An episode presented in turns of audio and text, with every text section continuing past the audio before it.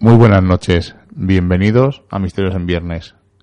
Antes de empezar, antes de escuchar la sintonía, eh, lo primero de todo, condenamos eh, rotundamente los atentados eh, que han ocurrido tanto en Barcelona como esta tarde en Alemania y creo que ha sido en Finlandia o Suecia, no, no lo sé porque he estado trabajando y no me he enterado muy bien. Eso es lo primero de todo. Da igual Londres, da igual Jerusalén, da igual Barcelona, da igual París. Estos desalmados no, deben, no debemos tener piedad con ellos y aceptar esto eh, es terrible. Por lo tanto, para mí, eh, les condeno, y tanto yo como todo el programa de Misterios en Viernes, les condenamos de la forma más rotunda. Y lo más importante, no tengamos miedo, tenemos que seguir saliendo a la calle y haciendo nuestra vida. Segundo, eh, lo voy a comentar muy rápido, muy breve, no voy a decir nombres, no voy a decir nada. La gente que sepa de qué estoy hablando lo entenderá y el que no, pues eh, desgraciadamente ya no se puede enterar porque se ha borrado. Eh, ha habido un, malentendido, llamé a un sitio pidiendo cierta información y ha habido un malentendido, o como cada uno lo quiera llamar, y eh, simplemente digo que cuando uno, por ejemplo, va al cine y va a ver una película en 3D y de repente entra a, a la sala y ve que en vez de una película, en vez de una pantalla grande, eh, encuentra un televisor de 42 pulgadas y unas gafas, eh, sabe de lo que está hablando y puede protestar. Entonces, eh, hay ciertos temas del misterio de los que no se puede hablar. Eh, te condenan, te la pidan, a mí me da igual, voy a seguir hablando de ello. Por respeto, no digo lo que pienso. Eso sí, me he llevado una decepción muy grande con ciertas personas. Pensaba que eran de otra forma de ser, pero hay veces que mmm, la vida te sorprende así. Y lo digo porque hay ciertas... Mmm, bueno, no sé, no quiero dar más detalles, sino que hay ciertos servicios que se ofrecen que no son los correctos y claro, como no sabes lo que eh, te están ofreciendo, pues te parece perfecto y no puedes tener hecho a réplica. Por lo tanto, eh, creo que con esto acabo. Zanjo el tema por mi parte. No voy a decir nada más sobre este tema. Eh, por privado hablaré con quien tenga que hablar, pero en las ondas es lo último que voy a decir sobre este tema. Y el que lo haya entendido sabrá de lo que estoy hablando. Y el que no lo haya entendido, pues no puedo, no quiero mover más eh, el ambiente. Prefiero dejarlo como está porque yo no tengo nada que esconder. Así que sin más preámbulo, pasamos al inicio del programa.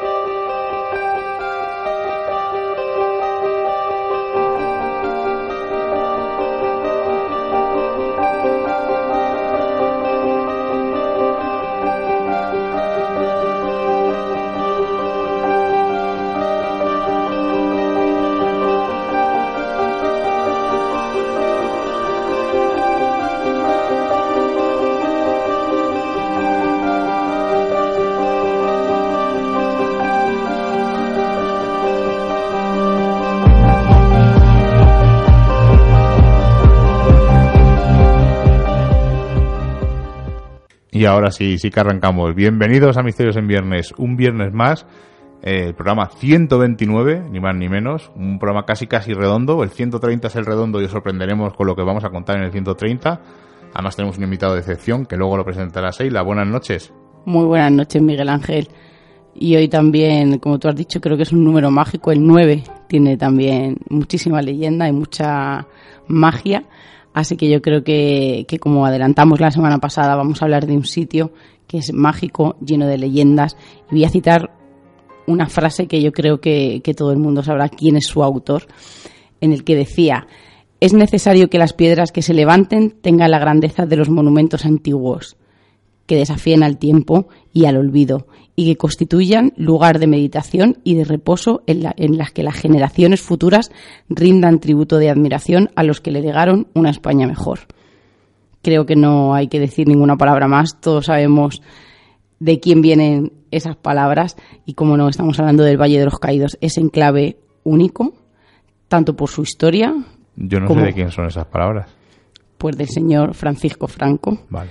del que vamos a hablar eh, un poco más extendidamente su afición al esoterismo, esa obsesión por encontrar un lugar telúrico mágico para emplazar este enclave único. Vamos a hablar de fenómenos paranormales y, como no, de su historia negra.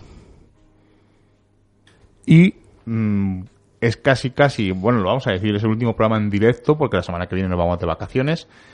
Y como es el último en directo, aunque no es el último que vamos a emitir, porque seguimos emitiendo todas las semanas, estaremos a estas horas la semana que viene seguramente explorando por las horas más o menos.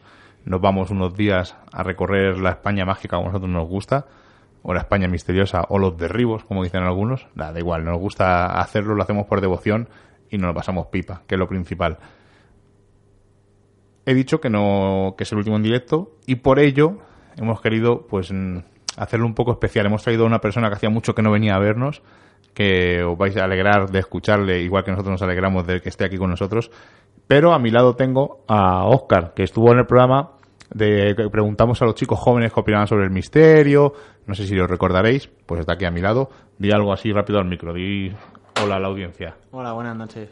No quiere hablar, lo digo para que lo sepáis. Y otra persona que tampoco quiere hablar está eh, al lado de Seila. Bueno, la persona que sí que va a hablar y que para nosotros es una alegría tenerla aquí de nuevo con nosotros es Raúl, nuestro becario. Raúl, buenas noches. Hola, buenas noches. Encantado de volver al programa, que para mí siempre es un placer estar con vosotros. No he podido venir todo lo que me hubiera gustado y bueno, pues en este último programa en directo pues estoy aquí con vosotros para poder hablar del Valle de los Caídos en ese enclave mágico donde está situado que es la Sierra de Gredos y todo su significado como está contándose ella. Seila. Bueno, y la persona que no quiere hablar, porque dice que le da vergüenza, pero no aquí en mis no hay vergüenza, es Cristina, su mujer, que la tenemos ahí al lado y saluda con la mano. O sea, no os penséis que no, no quiere hablar, simplemente saluda. Bueno, pues ya después de presentarnos a todos, vamos a empezar. Seila, cuéntanos muy rápido y por encima, o bueno, como tú quieras, porque tenemos tiempo, ¿qué es el Valle de los Caídos? Voy a empezar por, por explicar un poco cómo iba a ser el proyecto inicial. No tenía casi nada que ver con lo que conocemos actualmente. Iba a ser una pirámide. Decían que querían que se asemejara a la pirámide de Keops. Imaginaron, ¿no? Qué, qué opulencia que tuviera unas ventanas, una serie de ventanas, y ahí empezaron con esa, con esa, con esos números mágicos, porque tenían unas ventanas específicas para que entrara la luz de una manera especial. Lo que ellos pretendían era que, tuviera una gigantesca cripta en la que hubiera simbología mágica como una cruz que tuviera los símbolos de la pasión y que todo emergiera eh, en una gran llama esculpida en forma de figura humana. Os parecerá increíble, ¿no? Esta historia, esa pirámide, esa ostentosidad, ¿no? Pues eh, vamos un poquito más allá porque existió un proyecto en el que Dalí eh, iba a intervenir, en el que consistía en recoger los huesos de todos los muertos en la guerra, hacerlos polvo y convertirlo en una especie de masa.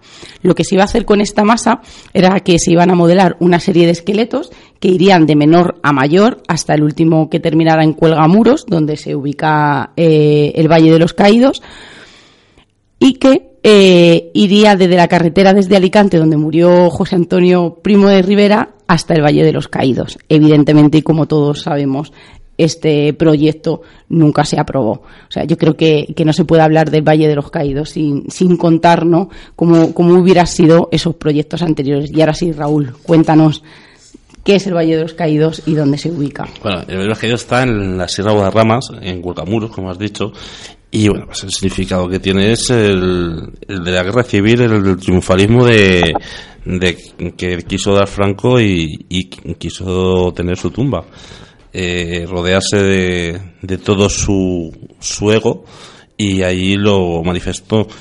A pesar de todo este significado político, lo que hay que sacar en claro es la belleza y la obra que es realmente, que a base de personas a, pico y pala, no como ahora con las facilidades de máquinas que hay, se logró construir algo espectacular.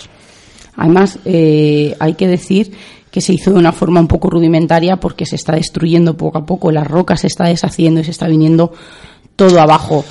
Y deciros pues que se construyó, fue Francisco Franco quien mandó construir en 1939, una vez acabada la guerra y que eh, las obras terminaron hasta el en el 1958, donde, como todos sabemos, se obligó a trabajar a, presos, sobre todo en condiciones muy duras, a cambio de, reducciones de, la pena.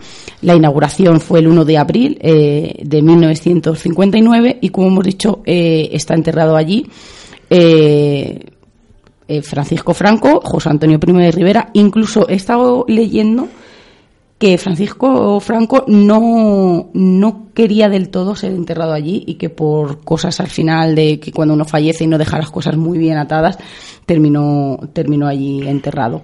Pero yo creo que, que como tú bien has dicho, ¿no? Hay que dejar esos arquetipos, ¿no? Que tenemos un poco al lado y, y, centrarnos, ¿no? En la belleza del lugar y sobre todo en la historia del lugar que a mí me gusta mucho, ¿no? Esa historia negra que, que emerge ¿no? de este sitio yo creo que, que, se nota porque es un sitio mágico. Nunca había estado. Estuvimos yo creo que hace un par de meses que luego lo contará, lo contará Miguel y sí que es verdad que se respira algo, ¿no? A lo mejor quizá porque vamos sugestionados por todas las, todas esas leyendas, no, porque desde los abuelitos nos han estado contando muchísimas historias, pero yo creo que en el lugar que está no está por casualidad, eh, no fue elegido al azar y eso se nota. Se nota muchísimo.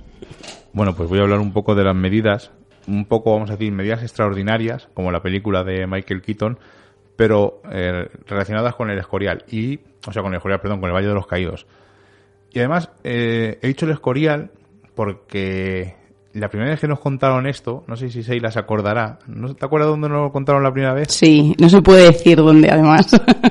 bueno, vamos a decir que estábamos dentro del terreno mm, que vamos a nombrar ahora mismo. Y no podemos decir más dónde, hemos, dónde estábamos exactamente, aunque luego vamos a decir que estuvimos... Con nocturnidad y alevosía, además. Bueno, pues si cogemos y medimos en un mapa la zona, más o menos entre una o sea, más o menos todo lo que voy a comentar, en una línea recta entre la Basílica del Valle de los Caídos y la Capilla Mayor del Monasterio del Escorial, se observa que en el medio más o menos de los dos y a la misma, casi a la misma distancia, se encuentra el sagrado Monte Abantos, un lugar mítico, como ha dicho Raúl, es centro de adoración de antiguos íberos que poblaban estas tierras, además de un lugar donde hay ciertas leyendas, como hemos dicho, el Niño Pedrín o la sillita del rey.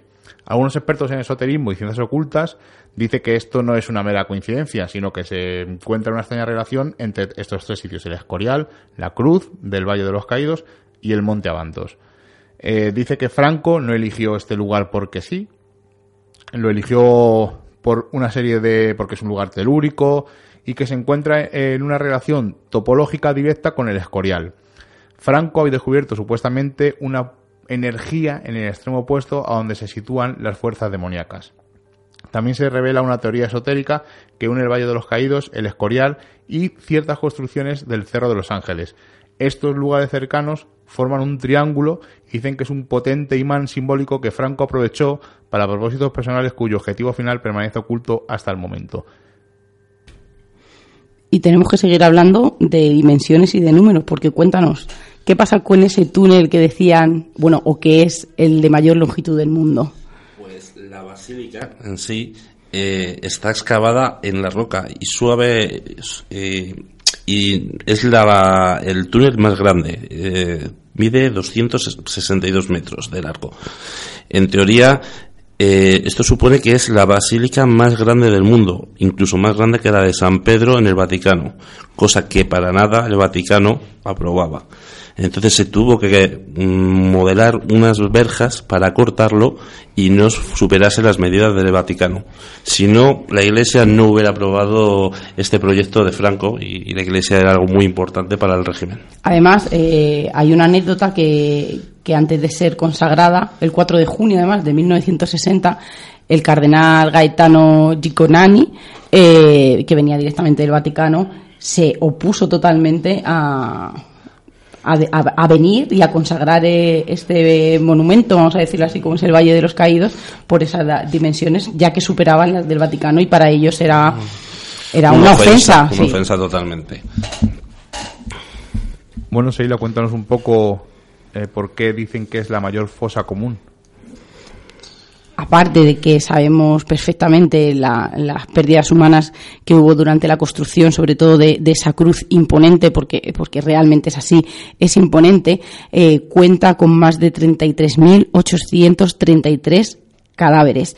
Y esto es así eh, porque todos, eh, todos los cuerpos que había en las fosas comunes de los cementerios de toda España, excluyendo Orense, La Coruña, Las Palmas, Santa Cruz de Tenerife, fueron llevados allí y casi todos sin permiso. Y fijaros, en, dentro existe la abadía en la que tú puedes dormir, en la que, en la que puedes eh, pasar un, fin de semana. Pues estos monjes benedictinos eh, eran los encargados de, de recibir a estos cadáveres y había muchos que estaban filiados y reconocidos y otros no. Lo único que ellos se encargaban era de meterlos en, fosas comunes. Había una diferencia muy pequeña, porque para mí es, es muy pequeña, en la que mm, los que estaban reconocidos se les pedía permiso a las familias, aunque todos iban también a fosas comunes, pero bueno, tenían permiso, vamos a decirlo de alguna manera, ¿no? Eh, con exclamaciones y los que no, evidentemente, nadie eh, se tenía parte ni nadie tenía información de dónde estaban sus familiares. Lo curioso de, estas fosas comunes es que no están segregadas por bandos, sino que están, eh, daba igual en el bando en el que estuviera, que estos cuerpos están todos juntos.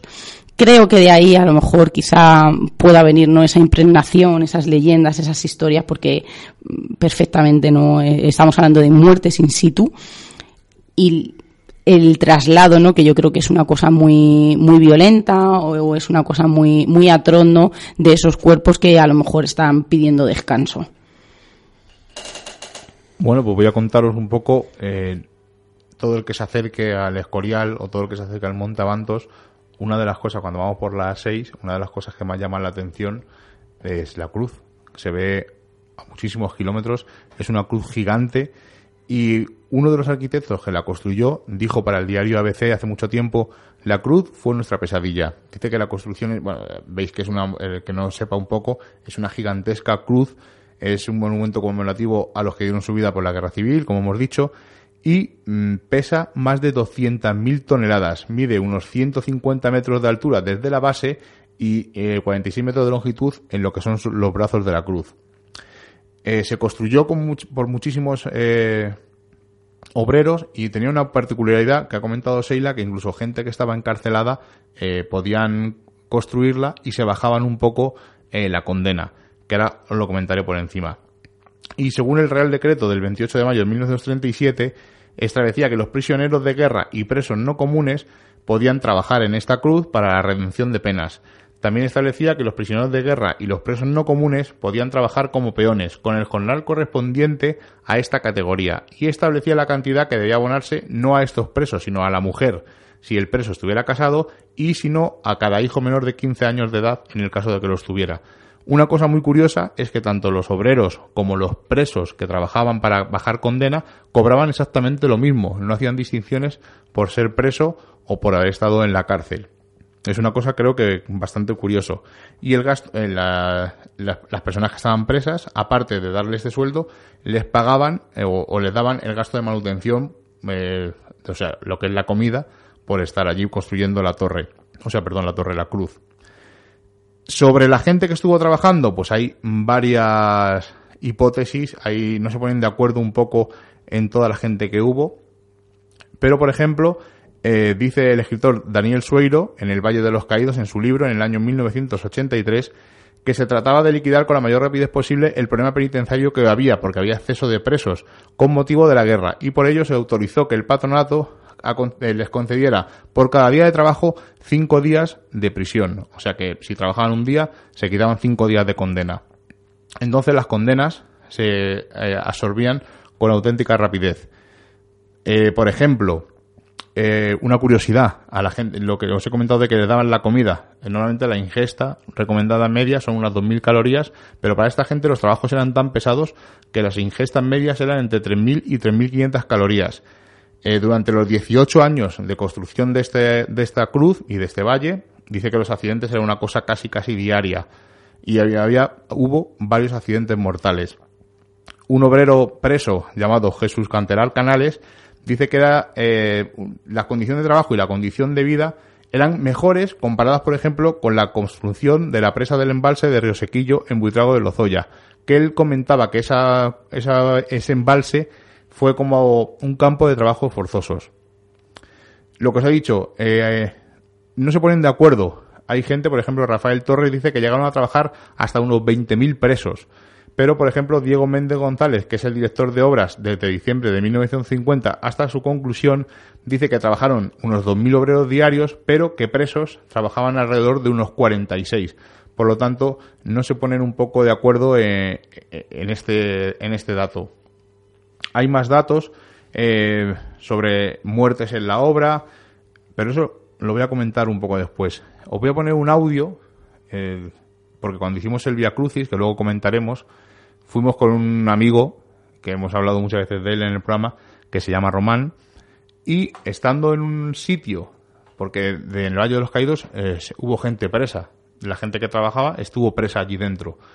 Y hay unas casas donde pasamos con ellos y él nos cuenta, justamente en ese sitio, lo que realmente eh, son esas casas, lo que se usan en la actualidad, para lo que se usó y una cosa muy curiosa que ya nos contaron hace tiempo en otro penal que se usaba para que los presos no se fugaran. Vamos a escucharle. Teóricamente estas son las casas eh, donde estaban los barracones, los lugares donde están los barracones de los presos de la guardia, de la enfermería y toda la infraestructura de la gente que trabajaba en el, en el Valle de los Caídos. En la construcción de la torre. En la construcción de, la cruz, de la cruz, del eh, eh, perforar la, montaña y construir la cruz. Y aquí había personal eh, que estaba redimiendo condena y había personal mm, civil, albañiles normales. Y también las familias. O sea, una cosa que no se sabe eh, no se eh, dice mucho por ahí, pero se puede informar uno y es verdad, eh, se le dejaba a la familia venir aquí. Eso no es por humanidad, sino porque si tú tienes a tu familia aquí, ¿tú para qué te vas a querer escapar? Ocurre como en el penal que estuvimos.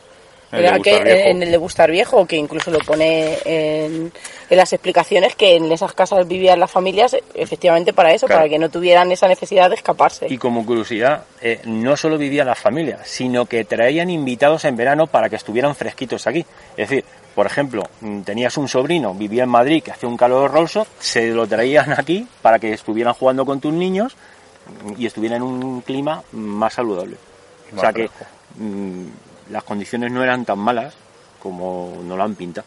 Y ahora son casas de... Ahora, eh, una, alguna edificación es de, de guardas, otras es de patrimonio, de unas oficinas de patrimonio que creo que hay por ahí. Y, y lo demás, pues yo creo, me imagino, se dan pues, de mantenimiento, de jardinero y demás. Pero que vive gente aquí, o sea, viven las familias, no es casa, eh, la típica casa de los forestales que se marcha, no, aquí está viviendo gente. Bueno, pues habéis oído in situ lo que nos está contando Román. Eh, hicimos con ellos un Via Crucis. Y antes de dar paso a Seila para que nos cuente una cosa muy rápida, y Raúl, voy a terminar con esto, estos datos sobre las muertes y damos paso a Raúl que nos va a contar un poco lo que es la cripta y la basílica, unos detalles y unas curiosidades que le contaron a él y que nos va a contar él ahora yo os he dicho que de como era un trabajo muy duro eh, y las medidas de seguridad no son las que tenemos ahora en, en los trabajos, murió bastante gente. Los accidentes eran una cosa casi diaria y murió bastante gente.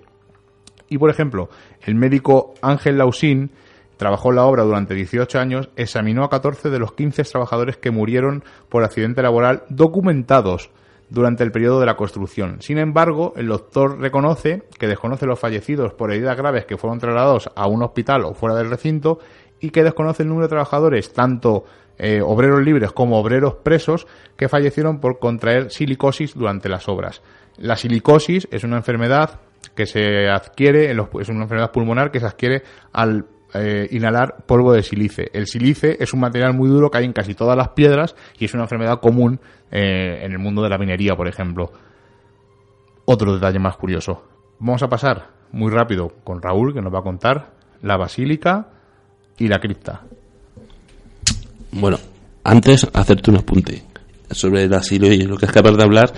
Conozco a, conocí al, abuelo de un amigo mío que había estado trabajando en el Valle de los Caídos y de hecho el hombre estaba fatal y murió de los pulmones y necesitaba oxígeno porque tenía esa enfermedad. Sí, que es una, una cosa común, una cosa común. Bueno, pues cuéntanos. Bueno, pues te voy a contar sobre la basílica. Eh, yo, bueno, he estado en el Valle de los Caídos y he tenido una guía, un, guía especial, porque ha sido más bien un amigo, porque él trabaja de guía tanto en el Valle de los Caídos como en, en el Escorial y me estuvo enseñando ciertas partes y contándome ciertas historias que pues que a lo mejor no se saben. Eh, vi por ejemplo lo que es la cúpula, pero la cúpula de él era no simplemente a la vista, sino en la parte de arriba, el hueco que hay entre la roca y la parte superior. Y es espectacular, lo que pasa que se está cayendo, porque el mantenimiento no se está haciendo por parte de nadie. Se ha quedado en tierra de nadie este monumento y uno de los problemas que tiene que se está cayendo, porque no hay mantenimiento.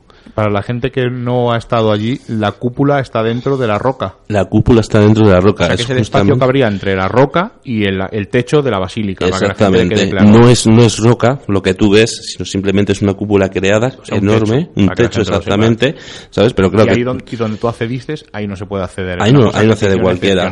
De hecho, se tiene que acceder por una escalera que va por la parte de atrás y de hecho tú ves todo lo que hay por la parte de atrás de lo que es la la Cruz de los Caídos. Los monjes se veían por allí danzando por su monasterio. Otra circunstancia es las criptas que están a los lados de, las paredes, donde está lleno de, de, ataúdes y de, y de muertos. O sea, tú no te imaginas que a la que entras, todo lo que tienes detrás de esas paredes está lleno de una fosa común de gente y es espectacular porque entras y es infinitamente enorme de grande la de cadáveres que hay ahí metidos. Y por otro lado... ¿Se, eh, ven, ¿Se, ven, los ataúdes y se ven también algunos cuerpos o no se llegan a ver? No se llegan a, no se llegan a ver. esa zona, ¿no? está todo como, digamos, como con nichos. Ajá. Con nichos y hay algún ataúd que también está a la vista. Y luego otra circunstancia que también me contaron y que eso no sale a la luz porque no es políticamente correcto y no es interesante ha habido varios intentos de atentados dentro de, lo que es el, eh, el monumento. Lo que pasa es que, claro, no es una cosa que quieren darle repercusión y, no ha pero se ha intentado poner eh, bombas en confesionarios y lo que pasa es que no ha llegado a ser dado a la luz porque no interesa.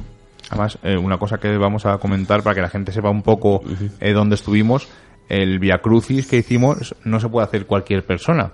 Hay que pedir unos permisos a patronato y ellos te lo conceden. Incluso tuvimos que, bueno, algunos compañeros hicieron noche en la hospedería a la que tú puedes acceder, pero claro, para acceder al Valle de los Caídos, para que la gente lo sepa, tienes que pasar una garita donde hay una seguridad y tienes que decir a dónde vas y a lo que vas. Seguridad de la Guardia Civil. Exacto. Y además, el que quiera ir a la, a la basílica tiene que pagar por entrar, salvo un par de días al año y creo que a partir de las 6 de la tarde en determinados días que se puede acceder gratis, el resto es entrando y pagando como cualquier monumento o cualquier cosa. O sea que no es una cosa que se pueda entrar libremente a hacer el Via Crucis, hay que pedir ciertos permisos y que patronato evidentemente te los concedas y que pertenezcas a una orden religiosa para poder realizar el Via Crucis. Es que evidentemente estamos hablando de un templo religioso, aunque nosotros le, añada, le estamos añadiendo ¿no? ese tinte eh, de gobierno, ese tinte, ese tinte de, de política, no nos olvidemos que es un templo no nos olvidemos que hay una basílica, no nos olvidemos que, está la hospedería con, con, esos, con esos monjes. Entonces, es un sitio custodiado. Incluso por la noche tienes su vigilancia que sube hasta la ermita que hay arriba para que nadie. Y, y, tienes tu hora de entrada y tu hora de salida.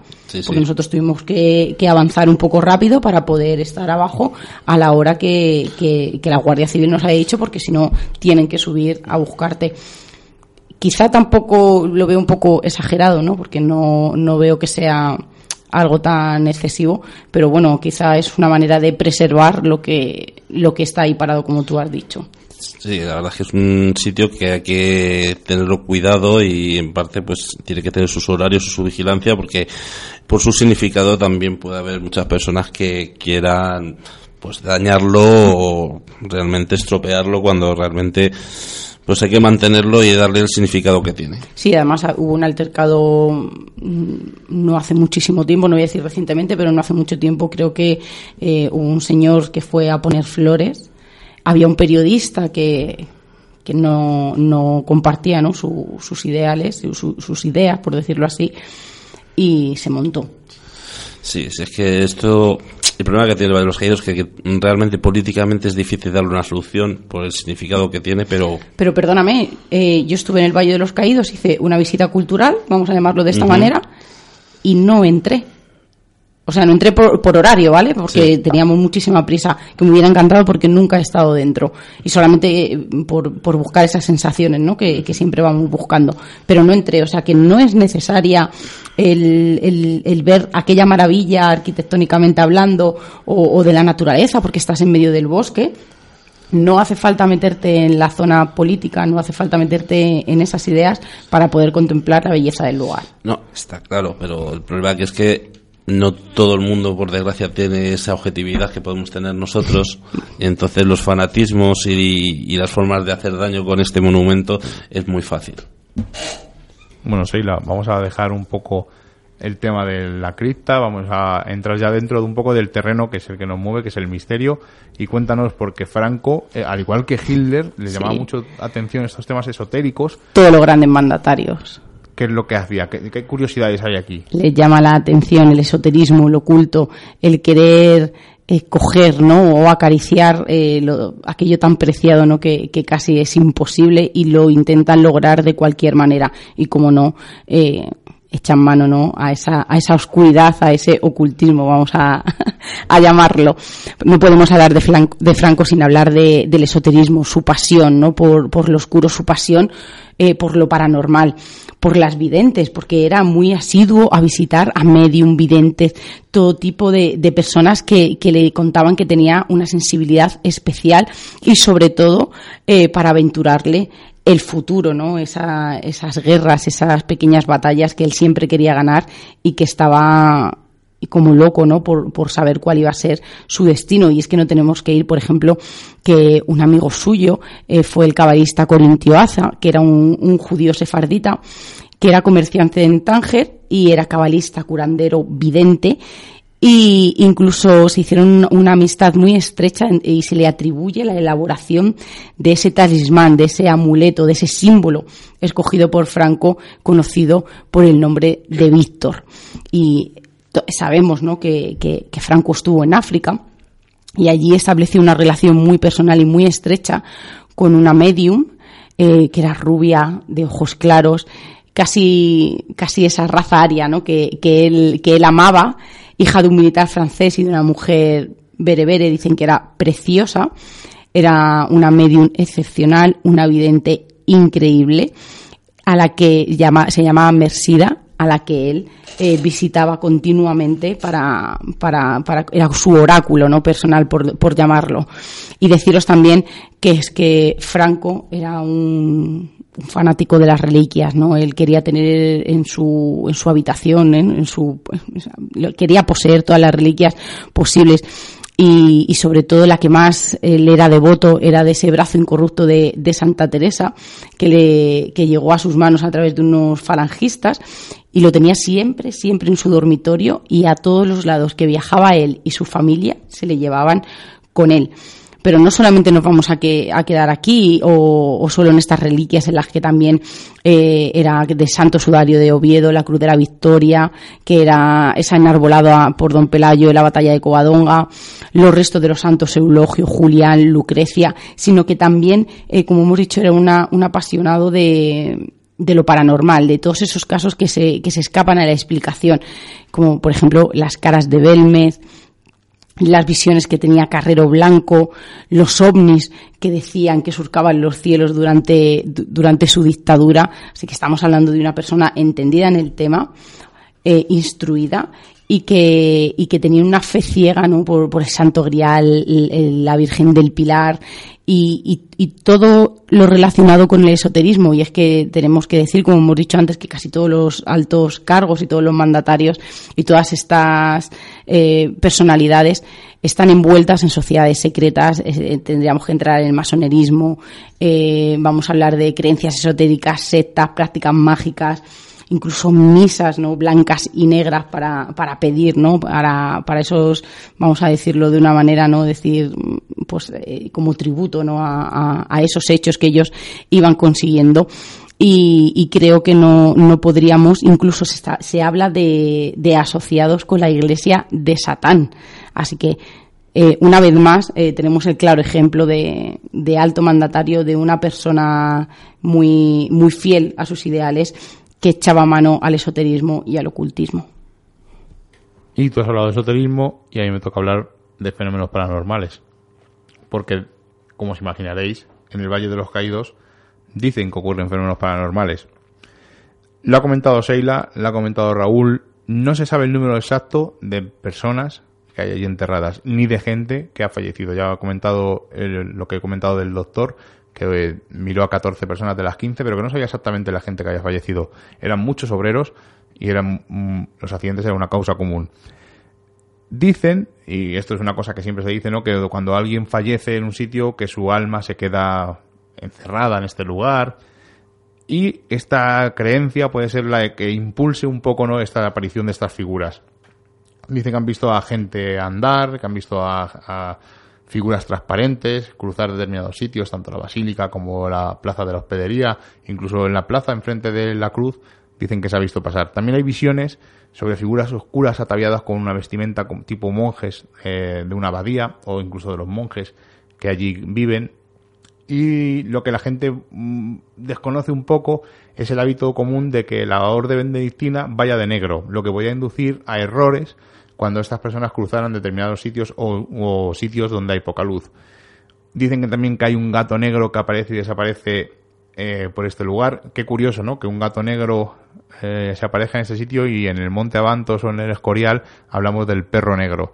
Y qué curioso lo que has dicho, Seila, de que Franco era muy arraigado a esta imagen o a, esta, a este brazo y Felipe II eh, ya comentamos en el programa del Escorial que cuando falleció, cuando estaba a punto de fallecer, tenía los pies de su cama llenos de, de cosas, vamos a decir, eh, he dicho cosas, pero no quería decir cosas, sino... Eh, imágenes, reliquias. no me salía, reliquias, no me salía.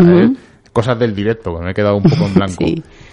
Y bueno, si esto no fuera poco, la aparición de este gato, de esta especie de monjes, de estas especies de seres transparentes, dice también que se han grabado psicofonías en el interior de la cripta y que algunos de los mensajes, curiosamente, le invitan al visitante a irse. Esta zona, estas parafonías ocurren en la zona de los tapices, que luego nos comentará Seila un poco lo que es, que se conservan eh, imágenes de ángeles y demonios y pues, crea un ambiente propicio para los fenómenos extraños. También hemos conseguido, eh, vamos, hemos conseguido, hemos obtenido de la web de Pablo Moreiras, de nuestro amigo Pablo Moreiras, del Mundo Parapsicológico, eh, testimonios de trabajadores que han estado allí y dice que veían eh, cosas extrañas, que cuando paseaban notaban que se sentían observados, escuchaban moverse cosas a su alrededor, pisadas, y que incluso eh, aseguran una mujer con, con, con el trabajador, con un obrero, pasar una sombra que perseguía a su marido y que estuvo muy cerca y que eh, cuando quisieron ir a ver lo que era se disipó entre la espesura de los árboles y ya en ese atardecer eh, casi casi noche. Como vemos, hay fenómenos paranormales en este lugar. Pero porque este lugar no está elegido porque sí, este lugar no está ahí porque sí, simplemente porque Franco quisiera construirlo ahí, sino porque se eligió por algo determinado. Cuéntanos por qué, Seila por supuesto, no podemos dejar de hablar de, este enclave, ¿no? Que, está en el Monte Avantos, que ya sabemos que es un lugar mágico, que ya los celtas lo utilizaban eh, como lugar de culto para realizar sus rituales. Incluso eh, hay evidencias que se han encontrado de, rituales eh, a la Madre Tierra, al lobo, al Señor de las Bestias, y como sabemos, muy recientemente y nosotros tenemos algún testimonio de que todo este lugar también ha sido culto para ocultistas y, satanistas para hacer tipos de, de, magia negra, ¿no? De rituales eh, que no, no, tienen nada que ver con la, con la magia blanca. Y es que eh, me ha parecido muy curioso las palabras que él decía que él no quería imaginarse porque podía haber elegido cualquier terreno eh, en las alturas o cualquier otro lugar que él hubiera querido. Pero él lo que decía que lo, eh, que lo que necesitaba era sentirlo, necesitaba presentir el lugar en el que había pasado, como ocurrió con Felipe II. Eh, pues él siguió casi los mismos pasos, cogió su caballo, cogió al general José Moscardó y así lo hicieron. Se subieron incluso al puerto de los Leones, estuvieron mirando alrededor y ya cuando vieron aquel altar mayor y ese risco de la nava como conocemos actualmente fue donde él supo que allí se, se alzaría aquella gran cruz que ya era lo que él había soñado como, como, como tantas veces no ocurren estas cosas había presentido había soñado había imaginado que iba a ser ese lugar. Evidentemente no es un lugar cualquiera. Él se relacionaba con gente que tenía conocimientos de energías telúricas eh, conocimientos de, de, números mágicos, estamos hablando que fue amigo de un gran cabalista. Entonces, ¿qué ocurre? Eh, por ejemplo, Epifanio eh, habla, que yo siempre digo que me gustaría que me explicaran eh, detenidamente y, y, muy a pie de calle los tipos de vórtices energéticos, esos sitios ¿no? que, que, tienen una energía especial y que nosotros sentimos, esas vibraciones que yo no sé interpretar eh, para explicar, ¿no? Sí que se puede sentir porque cada uno tiene su, su experiencia, pero hay unos vórtices muy especiales en las que la variación, como él cuenta, es increíble. Se puede asemejar incluso a lugares de poder eh, máximo ¿no? De, del mundo, pues no tiene nada que envidiar al que tiene el Valle de los Caídos en ciertos lugares. Lo que él eh, resalta ¿no? y añade es que la gente que con el que él se, eh, reunió entendía muy bien de lugares de poder, de lugares telúricos, pero no supieron eh, establecer los lugares muy bien eh, situados en los vórtices. Es decir, quizá alrededor de, como él cuenta en el altar, hay un vórtice muy especial, pero no está situado justo debajo del altar pero evidentemente es un claro ejemplo de que, de que eso no está allí por, por azar, no está allí solamente por un sueño, sino que, que, hubo muchos más factores, como puede ser energías telúricas, corrientes subterráneas, incluso esos vórtices energéticos, que como hizo Felipe II, eh, se, se mezcló, incluso se habla de que ya ha construido eh, todas las reliquias que él tiene, todas las obras de arte, todos estos tapices, toda eh, la cripta, todos estos nichos no están ahí eh, por, por capricho de la naturaleza ni por capricho suyo, sino que él tenía un séquito detrás que le ayudaba por las noches a, a ubicar todas, todas esta, todos estos objetos y reliquias. Y ya que hablas de objetos y de reliquias y de por qué se eligió este lugar, eh, voy a hablar de una cosa muy breve, porque arquitectónicamente no quisieron dejar pasar un número que les marcaba profundamente, y estamos hablando del número 10. Dentro del complejo, tanto interior como exterior, porque es una cosa que no hemos comentado y creo que hay que dejarla clara, porque mm, el Valle de los Caídos no solamente la hospedería y la cruz, sino que tiene una cantidad de, vamos a decir, bosque o campo, eh, aparte de los chalés que hemos comentado, o sea, es un complejo tan grande que eh, uno incluso puede llegar a perderse dentro. Pues en, este lugar, por ejemplo, en la escalinata frontal que hay a la entrada del búnker, hay una escalera de unos 100 metros de ancho. Y, como curiosidad, eh, se despliega en dos tramos de 10 peldaños cada uno. Este número 10 es repetido en toda la construcción porque para ello simboliza eh, los 10 mandamientos. Un número, como sabemos todos, mágico. Y también en la exedra que hay, una exedra para que no sepa lo que es y se haga una idea muy rápido, imaginaos un circo romano, pues es una, mm, eh, una construcción descubierta, eh, semicircular, y en la parte interior del semicírculo hay unos asientos. Pues, imaginaos un circo romano, pues el medio semicírculo donde la gente se sentaría, pues eso sería una especie de exedra, no es exactamente eso, pero para que os hagáis una idea. Pues en esta exedra eh, justo en la entrada principal de la basílica, bajo la piedad del maestro Ábalos, que es una de las estatuas que hay, una de las figuras, tenemos dos alas con diez arcos de medio punto. Hay muchas más. Eh, es una cosa que en algunas guías se toca un poco de soslayo, en otras se comenta ampliamente. Y creo que era muy interesante para que la gente vea cómo arquitectónicamente estaba todo pensado. Incluso la salida del Via Crucis está entre dos grandes columnas en mitad del camino que parece que no pintan nada, pero el que sepa que tienen que empezar el Via Crucis desde ahí se sorprendería porque está puesto ahí. Pero hay mucha más simbología, ¿verdad, Seila? Sí, además es que a mí me llama tanto, tanto la atención, me encantaría saber más acerca del tema. Y es que, como bien ha dicho antes Raúl, están esas rejas, ¿no? Ese, ese acero, ¿no? Tan, tan frío que separaba. Y cuando tú entras al, vestíbulo principal, lo que te encuentras son unas grandes estatuas, que son unos monjes y unos arcángeles que no están allí por casualidad. Están representados San Rafael, con el bastón del caminante que te acompaña durante el camino de, la vida. Luego nos encontramos a San Miguel, con esa espada con la que luchó y venció al diablo y a esa bestia del Apocalipsis. También tenemos a San Gabriel, con una azucena que anunció a la Virgen María que sería Madre de Dios, pero lo importante es que todos están comandados por Azrael, el ángel de la muerte entre los judíos ¿Cómo puede ser que, este arcángel se encuentre encima comandando, ¿no?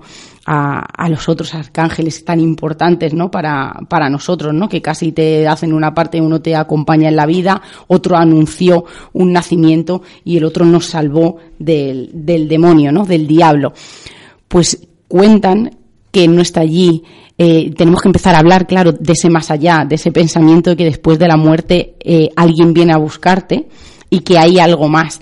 Eh, hay, porque Israel su misión es recibir las almas de los muertos y conducirlas a ese juicio final en el que todos vamos a ser juzgados y vamos a decidir hacia dónde vamos, hacia arriba, hacia abajo o hacia donde quiera que, que vayamos.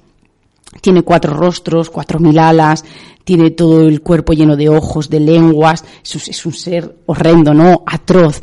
Y deciros que, que entre todo, entre todo esto, que lo que más llama la atención, ¿no? Y de lo que podemos sacar es que eh, tenemos el nacimiento, el crecimiento, ¿no? Durante la vida, ese camino y esa muerte que para él era muy importante ya que le obsesionaba ese más allá. Así que yo creo que Azrael es una de las grandes figuras y de las grandes incógnitas que nos podemos encontrar en el Valle de los Caídos. Bueno, pues ya que hablas de figuras, voy a hablar de más figuras extrañas, porque a lo largo de todo el recorrido, como tú has comentado, el mensaje es continuo y se ofrece una especie de lucha entre el bien y el mal. Eh, todo ello está aderezado con un tono marcadamente bélico, además, y, que, y bueno, bélico y guerrero, o sea que es una cosa muy y en algunos casos incluso toca el paganismo, que es a lo que me quería referir. Eh, una vez pasados los tapices del Apocalipsis, que ahora va a comentarlo Seila, podemos ver una doble hilera de extrañas figuras pétreas. Eh, representa la fuerza de los ejércitos, son hombres armados, cuyo rostro se oculta bajo capuchas y a los que no se le pueden observar los ojos. No son santos, eh, tampoco son ángeles, son guerreros muertos, espíritus protectores, chamanes de las antiguas tradiciones nórdicas y druídicas que guardan los almas de los, de los caídos en combate también es un poco como lo hemos contado, ¿no? Esas apariciones que aseguran algunas personas de ver esos encapuchados, eh, también está un poco relacionado con esto. Pero he dicho de los tapices. ¿Qué tapices hay en, en el Valle de los Caídos, Seila? Sí, y además eh, me ha recordado, ¿no? Franco era gallego esa santa compañía que podría estar representada perfectamente en esas figuras pétreas, como bien ha dicho, encapuchadas. Y es que eh, durante toda eh, la estancia ¿no? del Valle de los Caídos, él hace guiños a, partes de su vida. Además, eh, hay, hay gente que, que, ha estudiado muy bien, ¿no? que le ha hecho casi un perfil. Y aparte de todo lo que él pensaba que era para él el Valle de los Caídos, creen que es una representación eh, de todo lo que él no, no fue, ¿no? Eh, además hay, hay vertientes, hay teorías que dicen que incluso no era masónico, que toda su familia sí, pero él no, porque no le querían dentro de la logia masónica.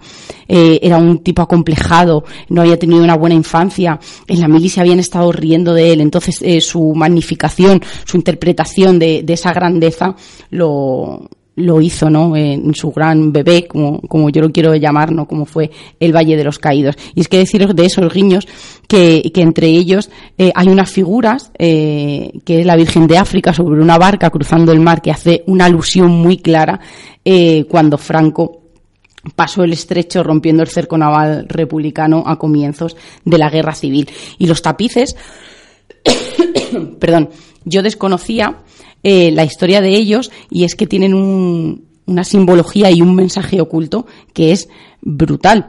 Y es que, como hemos dicho, eh, hay una galería de lienzos que, fueron comprados por Felipe II y traídos a España en 1553, que conforman una representación eh, sobre el Apocalipsis de San Juan.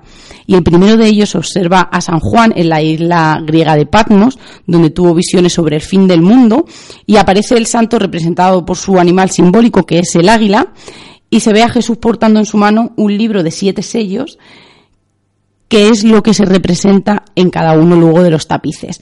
En el segundo y tercer tapiz se observa como un cordero abre cuatro sellos de este, de este libro y aparecen el hambre, la peste, la guerra, la muerte, los cuatro jinetes del apocalipsis que están devastando a la humanidad.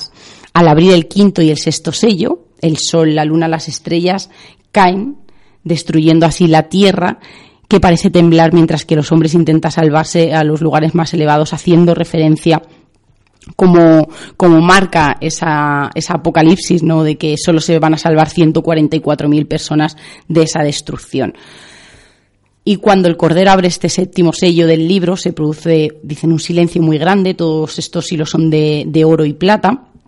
y en el tejido se ve como una lluvia de fuego que cae sobre la tierra, manchándola de sangre, el sol y la luna se oscurecen y una montaña ardiente cae al mar. Si quieren, Miguel, haz un poco y luego seguimos con los tapices. Bueno, pues yo voy a comentar muy rápido eh, el Via Crucis, que fue lo que hicimos eh, en el Valle de los Caídos. Y os voy a comentar lo que es un Via Crucis, porque hay gente a lo mejor que no sabe exactamente lo que es. Es una de las prácticas de oración más extendidas entre los cristianos.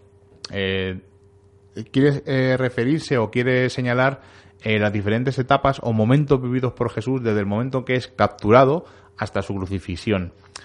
La expresión también se dice cuando algo es muy cuesta arriba o llevas una racha muy mala, pues vaya via crucis, porque es el sufrimiento que tuvo Jesús desde, como os he comentado, desde que se fue encarcelado hasta que el momento que fue crucificado. Eh, se representa con 14 estaciones o 14 imágenes que son determinados momentos que vivió Jesús en este, en este Via Crucis, como se dice.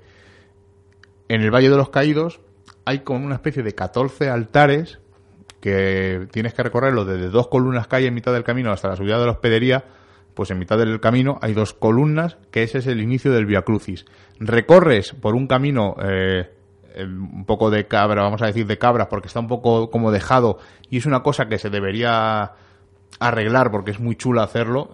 Ya os he dicho que hay que pedir permiso, pertenecer a una orden religiosa y eh, cada vas andando, en la distancia no recuerdo exactamente cuál, pero lo que sí recuerdo son los, los últimos escalones desde la decimotercera parada hasta la decimocuarta, que es el final, que es el altar mayor que hay en el Valle de los Caídos, que es una construcción que hay muy alta, incluso está más alta que la propia cruz.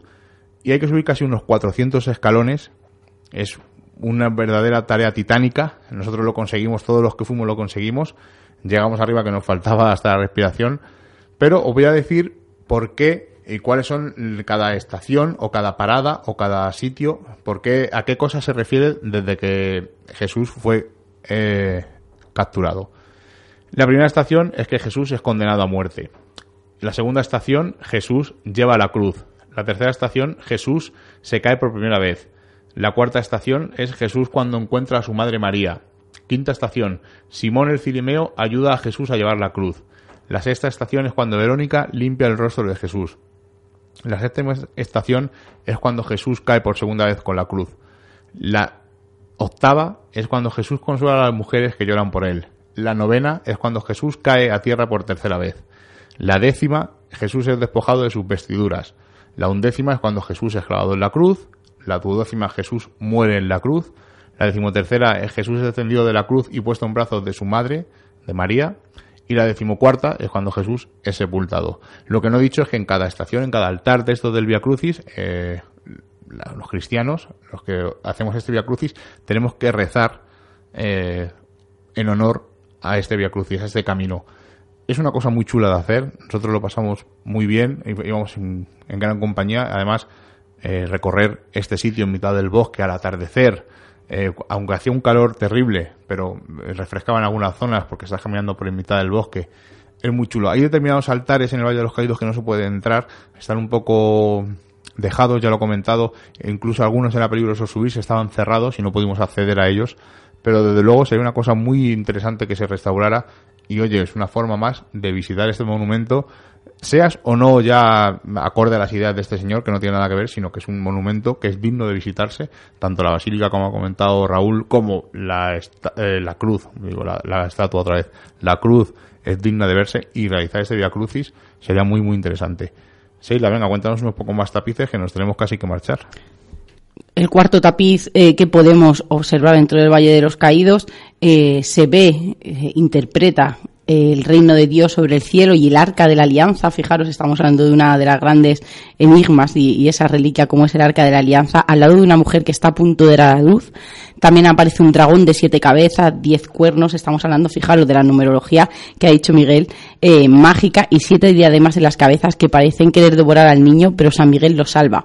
En el quinto tapiz, eh, se representa esa derrota en la batalla que tuvo entre San Miguel y sus ángeles y las tres bestias y sus demonios. En el sexto se puede ver como Jesús, con una hoz en la mano, en la mano derecha además, prepara el juicio final y sobre una nube da señal a los ángeles para enviarnos a la tierra las siete plagas. Y en el séptimo tapiz, los ángeles derraman las últimas tres copas de las plagas sobre el aire, el Éufrates, el trono de la bestia, donde todo queda lleno en tinieblas y Babilonia es destruida. Y en el octavo tapiz se observa el ejército de Jesús sobre caballos blancos, combatiendo con esa bestia de siete cabezas que simboliza todas las potencias infernales que conocemos. Cae derrotada, un ángel la ata, la encadena por, eh, durante mil años y otro ángel enseña a San Juan que contempla la escena a lo lejos, una enorme fortaleza eh, con unas torres sobre la que se celebra la victoria. Aparte de que debe de ser impresionante ver estos tapices, la simbología que tienen y, ese leer entre líneas más allá de lo religioso y todos esos mensajes que podríamos sacar de, de estos tapices tan cuidados al milímetro y ya os digo que con mil detalles que seguro que podríamos escribir 10 códigos da Vinci en estos, en estos tapices. Y con esto terminamos nuestro recorrido por el Valle de los Caídos. Hemos dejado muchas cosas porque hay muchísimo más que contar, pero vamos, nuestra recomendación que si podéis ir a visitarlo, desde luego es una cosa digna de visitar, como cuando uno va a Barcelona y visita cualquier cosa de Gaudí. Es hay que ir con la mente limpia. Sí, abierto de mente. Sí, con la mente en blanco y, observando y disfrutando. bueno, y antes de despedirnos, como siempre, vamos a leer los comentarios de iVox, ya sabéis que los leemos, porque en Facebook y Twitter nos salta el aviso y los contestamos en el momento o en medida de lo posible, pero en iVox no saltan los avisos. Entonces, cuando los viernes hacemos el programa, comentamos los comentarios, valga la redundancia.